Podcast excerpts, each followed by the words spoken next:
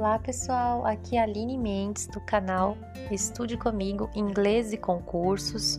Estou começando agora mais um episódio do nosso podcast especial para ajudar você na preparação do concurso da Unicamp 2021. O tema de hoje será Pegadinhas de Concursos, parte 1. False Friends ou falsos cognatos nas provas de inglês da Banca Vunesp.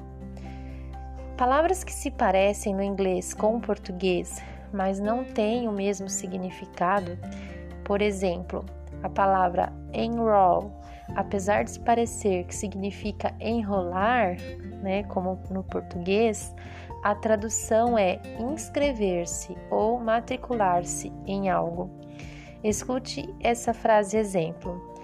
Did you enroll for the Unicamp exam?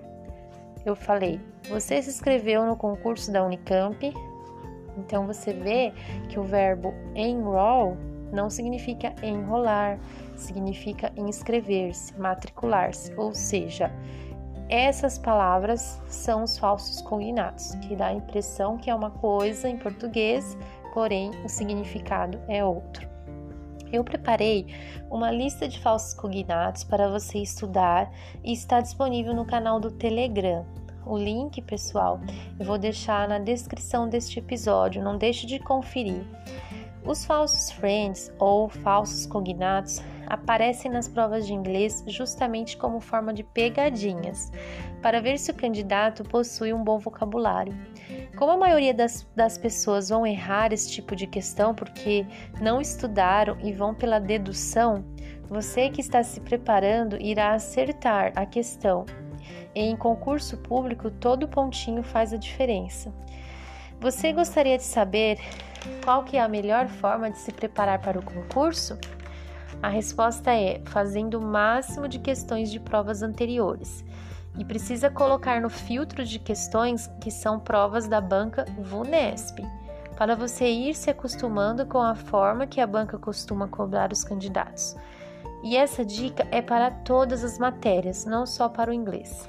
No canal do Telegram eu já coloquei sugestões de bons sites e aplicativos para resoluções de questões de concursos. Confiram. Os filtros no site de questões, eles ajudam a selecionar, diferenciar o tipo de questões que você irá resolver. Por exemplo, coloque assim: prova nível superior, banca VUNESP, matéria inglês, tema falsos cognatos. Ano 2018, por exemplo, e assim por diante. Quanto mais questões você resolver, melhor será o seu desempenho. Eu, na minha época de estudar para concursos, resolvi mais de duas mil questões e posso garantir para vocês, fez muita diferença. Esse assunto de resoluções de questões tem muitas dicas e irei fazer um episódio para falar mais sobre isso. E para o próximo episódio desse podcast, eu falarei sobre a banca examinadora VUNESP e a importância de conhecer o perfil da banca. Já compartilhei no Telegram sobre este assunto, mas irei, trazer com exclusividade neste podcast a minha percepção das provas de inglês nos concursos organizados pela Banca Vunesp. E o que esperar para essa prova? Não percam o próximo episódio. See you next time!